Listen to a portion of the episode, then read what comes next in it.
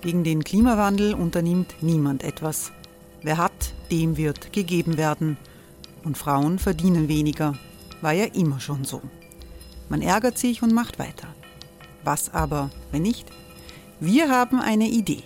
Die Falter Arena macht die Bühne frei für Menschen und Projekte, die das Land verändern.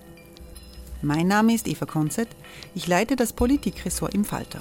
Und am Sonntag, den 26. Mai, veranstalten wir im Wiener Stadtsaal die nächste Falter Arena.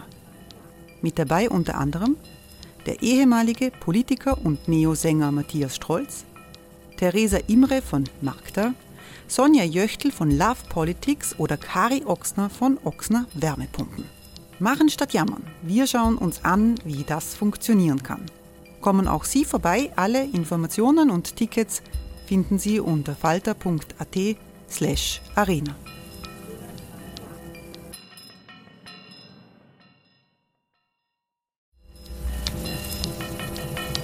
Falter-Podcasts werden durch Werbung unterstützt. Das hilft bei der Finanzierung unseres journalistischen Angebots. Die Erderhitzung ist kein Gefühl, aber mit vielen Gefühlen verbunden. Sorgen etwa oder Angst. Eine Veranstaltung gegen diese Ohnmacht ist Tipping Time, eine Klimakonferenz der Zivilgesellschaft. Von 9.5. bis 11.5. findet Tipping Time in Kooperation von Globe Art, Solektiv und Tangente St. Pölten statt und lädt ein zu Diskurs, Diskussionen und Workshops mit namhaften Vortragenden wie Nikolai Schulz und Friederike Otto. Weitere Informationen finden Sie auf www.tangentesanktpölten.at.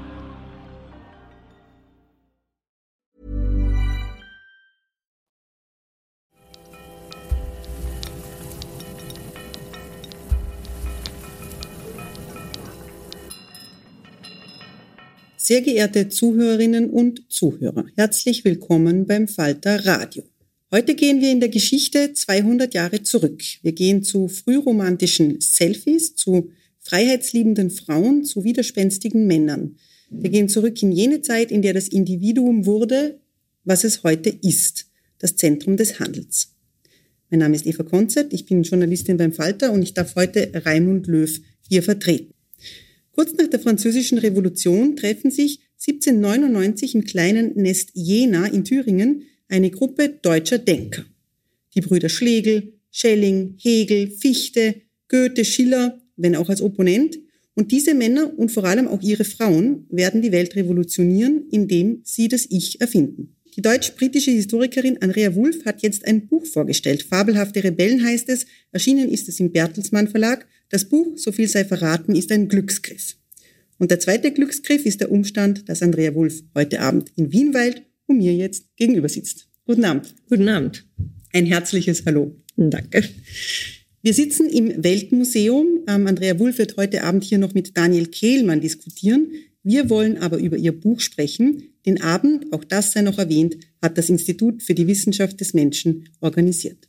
Frau Wulff, fangen wir mit dem geschichtlichen Kontext an. Warum kommt die Truppe ausgerechnet in Jena? Das ist ein 5000 Einwohnerkaff damals in Thüringen zusammen. Das hat ein bisschen erstmal was mit Deutschland zu tun. Also Deutschland ist damals natürlich noch keine Vereinte Nation, sondern ein bunter Flickenteppich von 1500 Staaten. Und ähm, diese Zersplitterung hat auch seine Vorteile. Ein Vorteil ist, dass die Zensur nicht so einfach durchzusetzen ist in den deutschen Staaten, ähm, sodass also anders zum Beispiel als in zentral regierten Staaten wie England oder wie, wie Frankreich. Und andere Staaten wie Spanien, England, Frankreich haben, sind, haben Kolonien, also sind globale Mächte.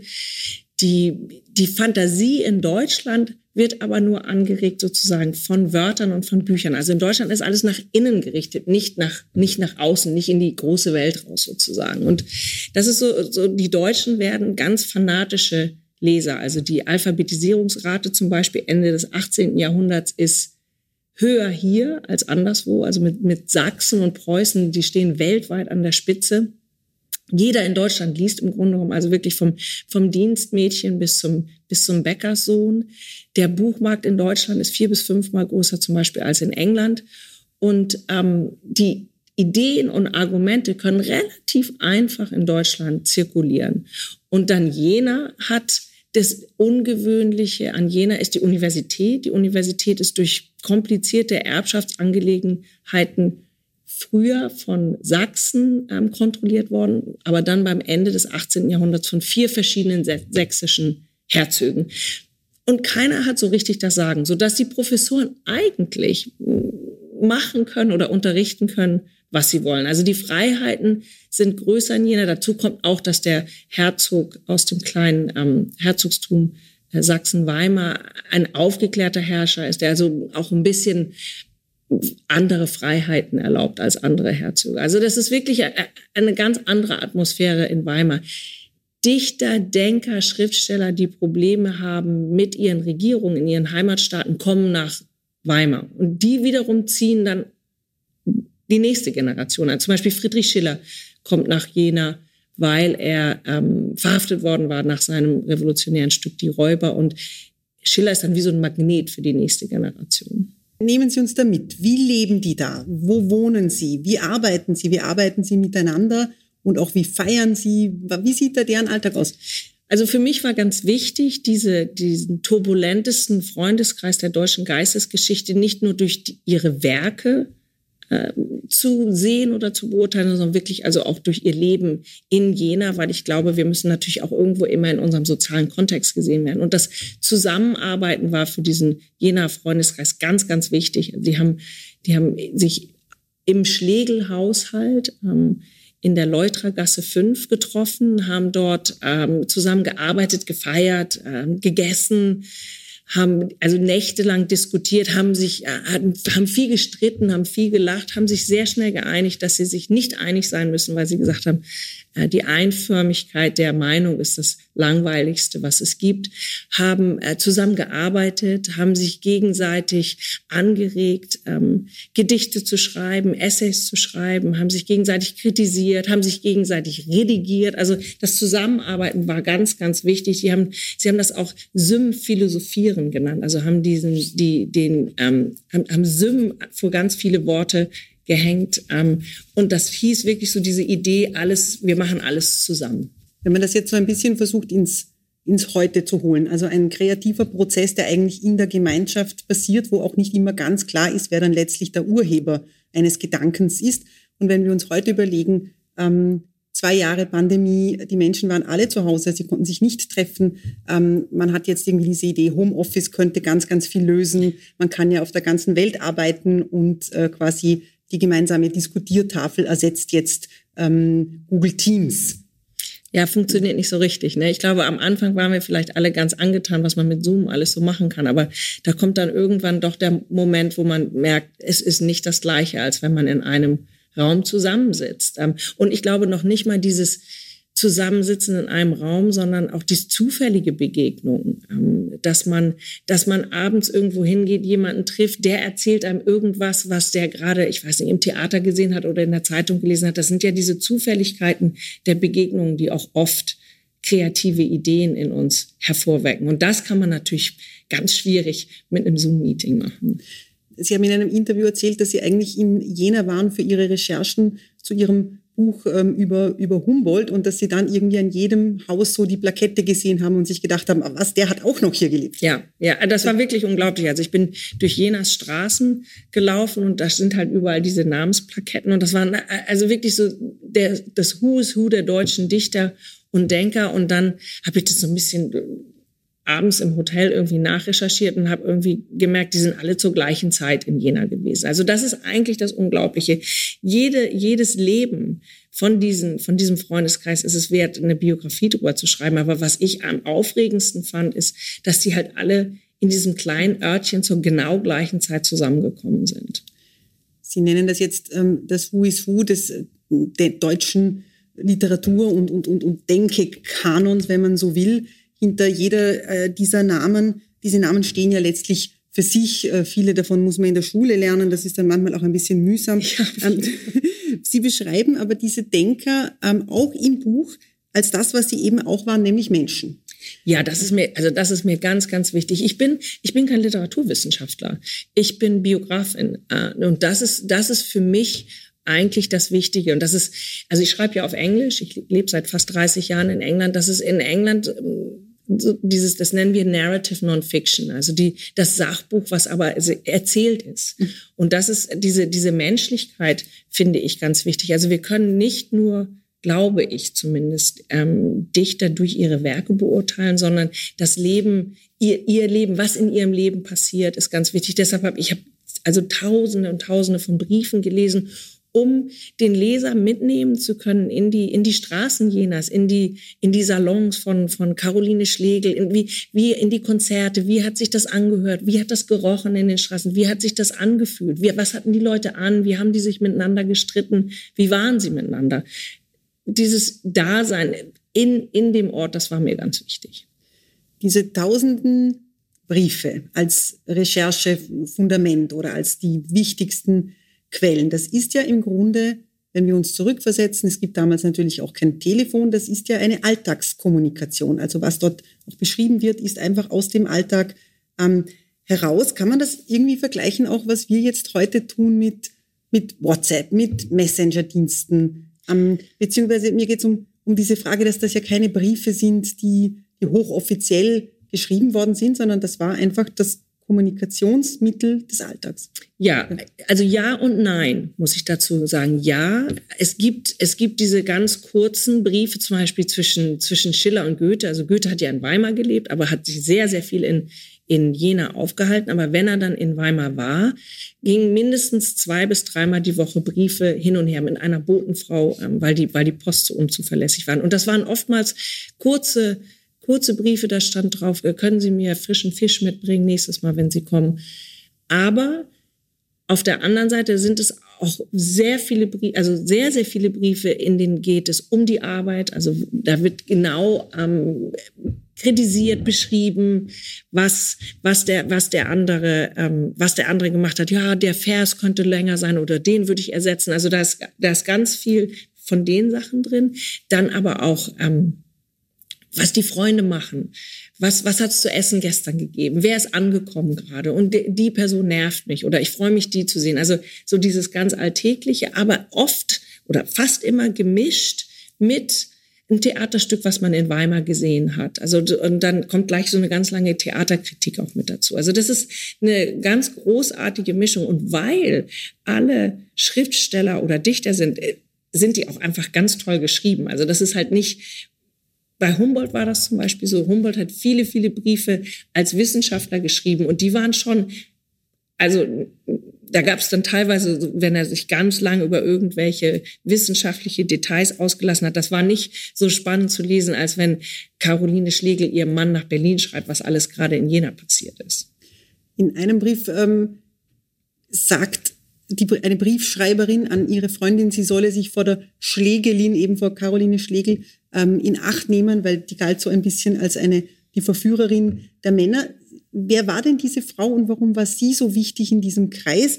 Ich habe mir das jetzt nur kurz aufgeschrieben. Sie war mehrfach verheiratet. Sie landete schwanger im Gefängnis. Ähm, ein One-Night-Stand mit einem französischen Soldaten hat sie dahin gebracht.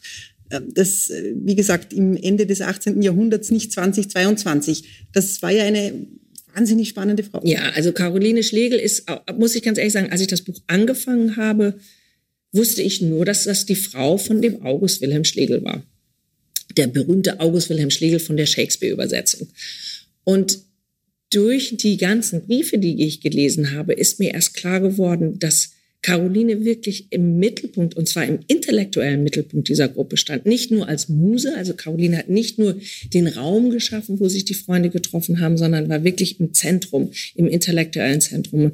Das war eine ganz spannende, interessante Frau. Also die ist mit, die 1763 geboren, die, ähm, sie war verwitwet mit 24, hat dreimal geheiratet, war, ähm, ist verhaftet worden von den Preußen als Sympathisantin der französischen Revolution. Wie Sie gesagt haben, hat dann im Gefängnis festgestellt, dass sie schwanger war. Und das alles zu einer Zeit, wo man wirklich, also wo es schon skandalös war, wenn man nur alleine mit einem Mann in einem Raum war.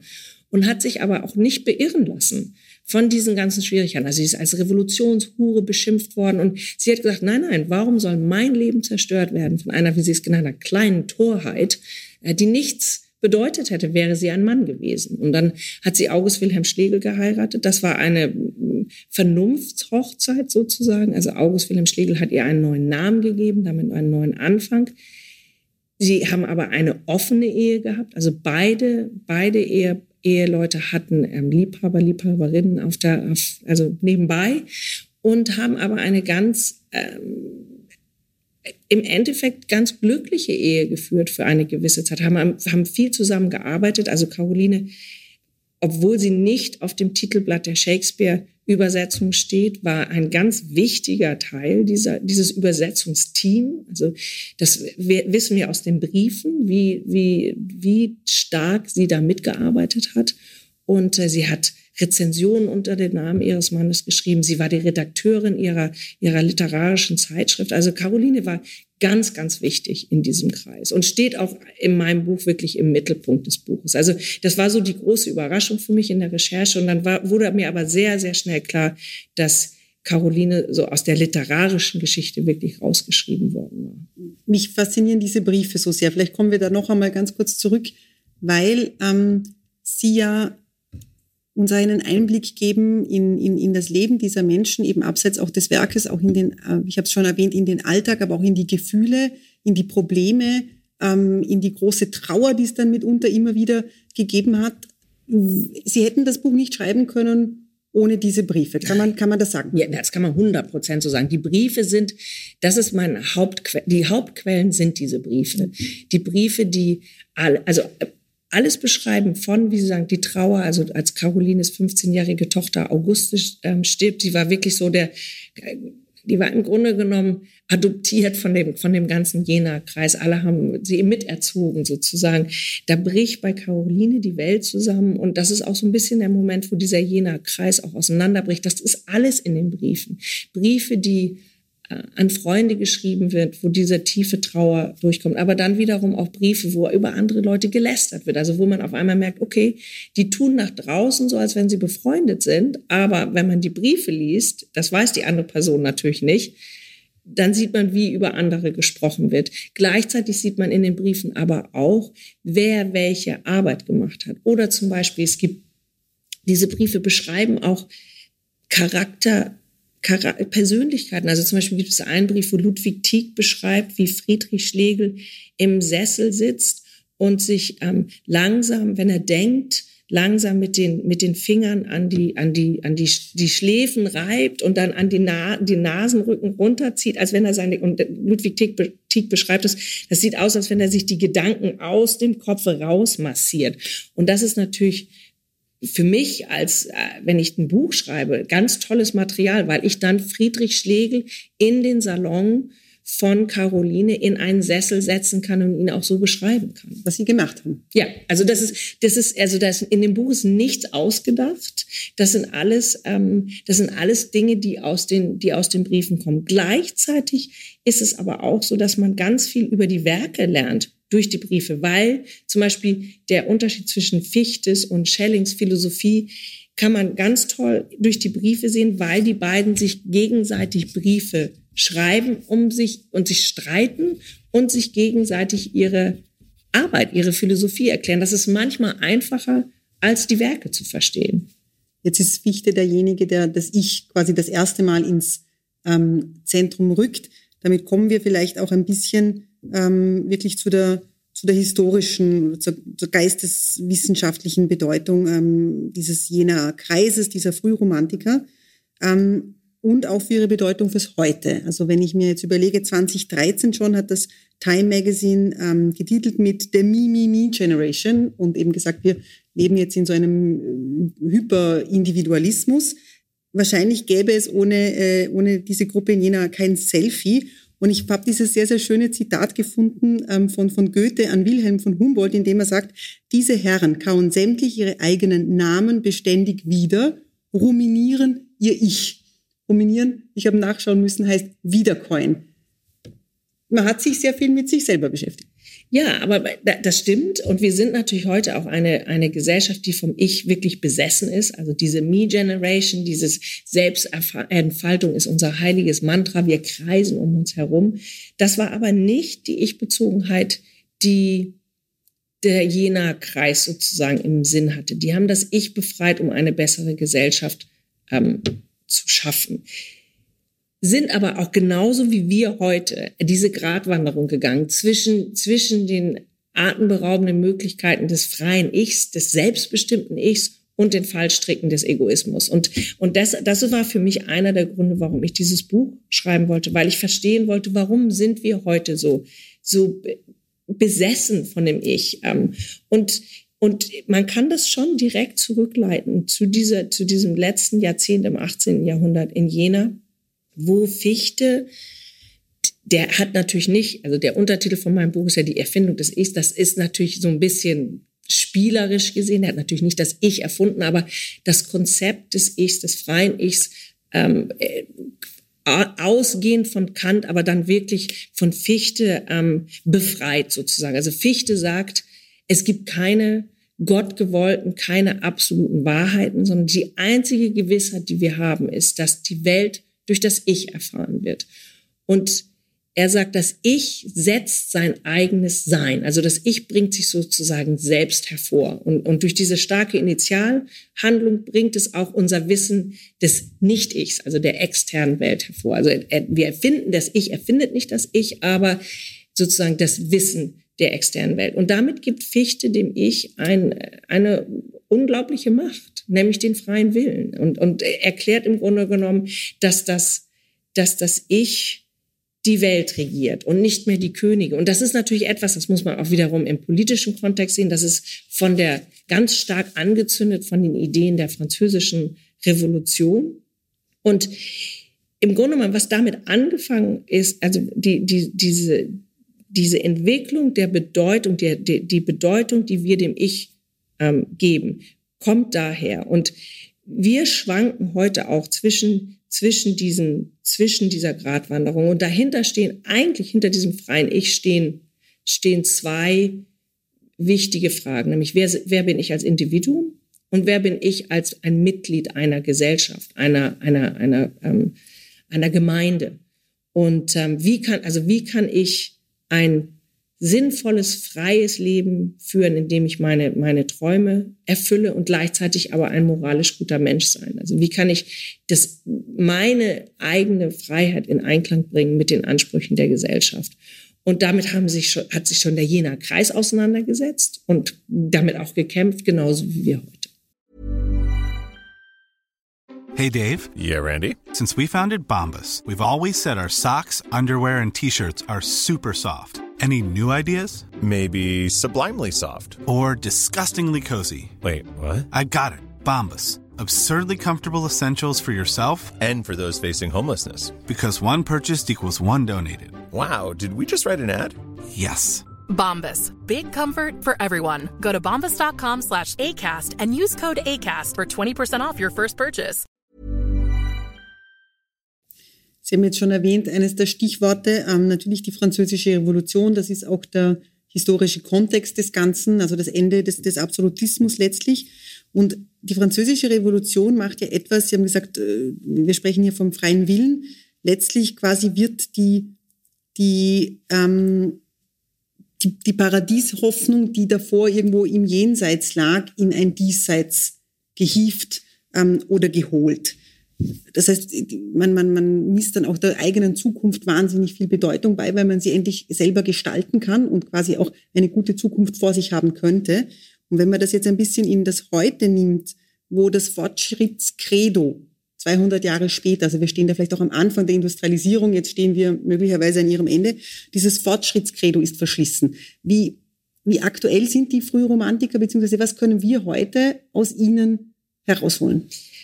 Also ich glaube, die sind ganz, ganz aktuell. Und die, die Romantiker, die Frühromantiker haben so ein bisschen einen schlechten Ruf gekriegt irgendwann als, als, als anti-wissenschaftlich. Und, äh, und das ist wirklich etwas, wenn man, wenn man sich mit denen auseinandersetzt, dann sieht man, dass das überhaupt nicht der Fall ist. Also sowohl Goethe als auch Novalis waren Dichter und Wissenschaftler. Alexander von Humboldt war ein Wissenschaftler, der aber über die Natur sehr poetisch geschrieben hat. Und ich glaube, für mich ist ganz wichtig einmal, dass die Romantiker uns wirklich diese, die Frühromantiker das Konzept der Natur gegeben haben, also dass wir, dass wir eins sind mit der Natur. Das ist etwas, glaube ich, was wir heute gerne mal vergessen, dass wir nicht nur körperlich eins sind mit der Natur, sondern auch emotional und auch ähm, psychologisch also die, die Frühromantiker haben uns im Grunde genommen die philosophische Grundlage dafür gegeben, was viele von uns spüren. Also die Natur gibt uns Freude, die Natur kann uns beruhigen, die Natur spricht zu etwas, was nicht unser Verstand ist. Und ich glaube, das ist etwas, was in den Klimadebatten heute fehlt. Da wird natürlich wissenschaftlich argumentiert und ich hab, will hier überhaupt nicht gegen die Wissenschaften argumentieren, aber ich glaube halt, man braucht vielleicht auch Filmemacher, Poeten, Fotografen, Künstler, um unser Verhalten zu verändern. Und die Frühromantiker haben halt die Vorstellungskraft ganz stark ins Zentrum ihres Denkens gestellt. Also die Vorstellungskraft war ganz wichtig. Das hieß nicht, dass sie sich gegen den Verstand gestellt haben, aber sie haben halt die Vorstellungskraft mit hineingenommen in ihr, in ihren Erkenntnisprozess. Und ich glaube, das ist etwas, also dieses Verbinden mit Kunst und Wissenschaft, was in den Klimadebatten uns helfen könnte. Ähm, gibt so ganz plakative Beispiele, zum Beispiel, dass wir, wir wissen alle, wie schlecht, wie schlecht äh, äh, die Ölproduktion ist für unseren Planeten. Aber manchmal sind es Fotos von Vögeln, die äh, überschüttet sind mit schwarzem Öl, die so eine Schockreaktion uns hervorrufen, viel mehr als Statistiken oder Zahlen. Und also ich glaube, das ist für mich was ganz, ganz Wichtiges bei den Frühromantikern, was auf unsere heutige Zeit ähm, zu übertragen ist und eben nicht so, also in der Pandemie gab es mal irgendwie so eine Zeit lang, wurde dann irgendwann gesagt, Novalis ist der Vordenker, der Querdenker oder irgendwie sowas. Und ne? das ist wirklich totaler Unsinn, weil äh, also Novalis zum Beispiel war Bergassessor, also der hat sich intensiv mit den Wissenschaften auseinandergesetzt. Aber er hat auch gesagt, die Wissenschaften müssen poetisiert werden. Das heißt nicht, dass er die Wissenschaften aus dem Fenster geworfen hat, sondern er hat halt gesagt, wir müssen unsere Vorstellungskraft mit da reinnehmen. Ich, das alles erinnert mich jetzt an eine ganz aktuelle Debatte in, in Österreich. Es hat jetzt auch wie in London davor in, äh, in Österreich eine, eine Aktion gegeben, wo Klimaaktivisten ähm, und Aktivistinnen ähm, ein, ein, ein Klimtbild mit Farbe äh, beschüttet haben. Und das Argument ist immer, was sollen wir denn noch tun? Der Wissenschaft quasi, der hört ihr ja nicht zu. Ja, also ich muss ganz ehrlich sagen, ich habe also diese ganzen Bilder, das muss man auch sagen, zumindest bis jetzt sind alle unter Glas gewesen. Also da, die sind nicht beschädigt worden. Ich kann das sehr gut nachvollziehen. Ähm, das ist eine, das ist eine Verzweiflungstat und das ist etwas Emotionales und es hat ja auch die Reaktionen ähm, hervorgehoben, die die Klimaaktivisten wollten. Also wir reden darüber, wir reden wie, also ich werde in vielen Interviews danach gefragt, wir reden, wir, wir hören in den Nachrichten darüber. Also es ist genau, genau dieses Emotionale, ähm, das da mitkommt, was was ausge, ausgelöst hat. Und dass die Klimaaktivisten äh, wahrscheinlich alle viel lieber mit Anfang 20 sich mit ihren Freunden treffen würden und Partys feiern würden, wenn wir ihre, ihnen die Welt nicht so hinterlassen hätten, glaube ich, ähm, das ist ganz klar. Das ist, das ist, das wird aus Verzweiflung gemacht, weil sie, wie sie sich selber ja auch nennen, die letzte Generation sind, die noch irgendwas tun können. Was hatte denn der Jenaer Kreis für eine Vorstellung von der Zukunft? Das, also die, man sagt ja immer gerne, dass die Frühromantiker zurückgeguckt haben ins Mittelalter. Das war bei den Frühromantikern nicht der Fall. Also die haben zum Beispiel von Rousseau, Rousseau, der immer sozusagen gesagt hat, der Mensch ist durch die Zivilisation ähm, ähm, schlecht gemacht worden. Der war in seinem Naturstand der Beste. Also Rousseau hat zurückgeguckt und die die Frühromantiker haben sozusagen dieses goldene Zeitalter schon auch noch in der Zukunft gesehen. Dazu muss man natürlich auch sagen, das war, da war Deutschland auch noch nicht ein industrieller Staat, wie zum Beispiel England. Frau Wulff, ich danke Ihnen sehr für dieses Gespräch. Ihr Buch, ähm, Die fabelhaften Rebellen, es ist erschienen im Bertelsmann Verlag. Ähm, das war das Falter Radio. Wenn Sie den Falter erlesen wollen, sei Ihnen ein Abo unter www.falter.at slash Abo ans Herz gelegt. Die Signation hat Ursula Winterauer gestaltet. Herzlichen Dank und bis zum nächsten Mal.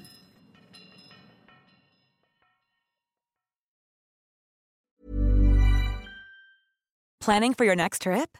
Elevate your travel style with Quince. Quince has all the jet setting essentials you'll want for your next getaway, like European linen, premium luggage options, buttery soft Italian leather bags, and so much more. And is all priced at 50 to 80% less than similar brands. Plus, Quince only works with factories that use safe and ethical manufacturing practices. Pack your bags with high-quality essentials you'll be wearing for vacations to come with Quince. Go to quince.com/pack for free shipping and 365-day returns. This message comes from BOF sponsor eBay. You'll know real when you get it. It'll say eBay Authenticity Guarantee. And you'll feel it. Maybe it's a head turning handbag, a watch that says it all, jewelry that makes you look like the gem, or sneakers and streetwear so fresh every step feels fly. eBay gets it. So look for the blue check mark next to that thing you love and be confident that every inch, stitch, sole, and logo is checked by experts. With eBay Authenticity Guarantee, you can trust that feeling of real is always in reach.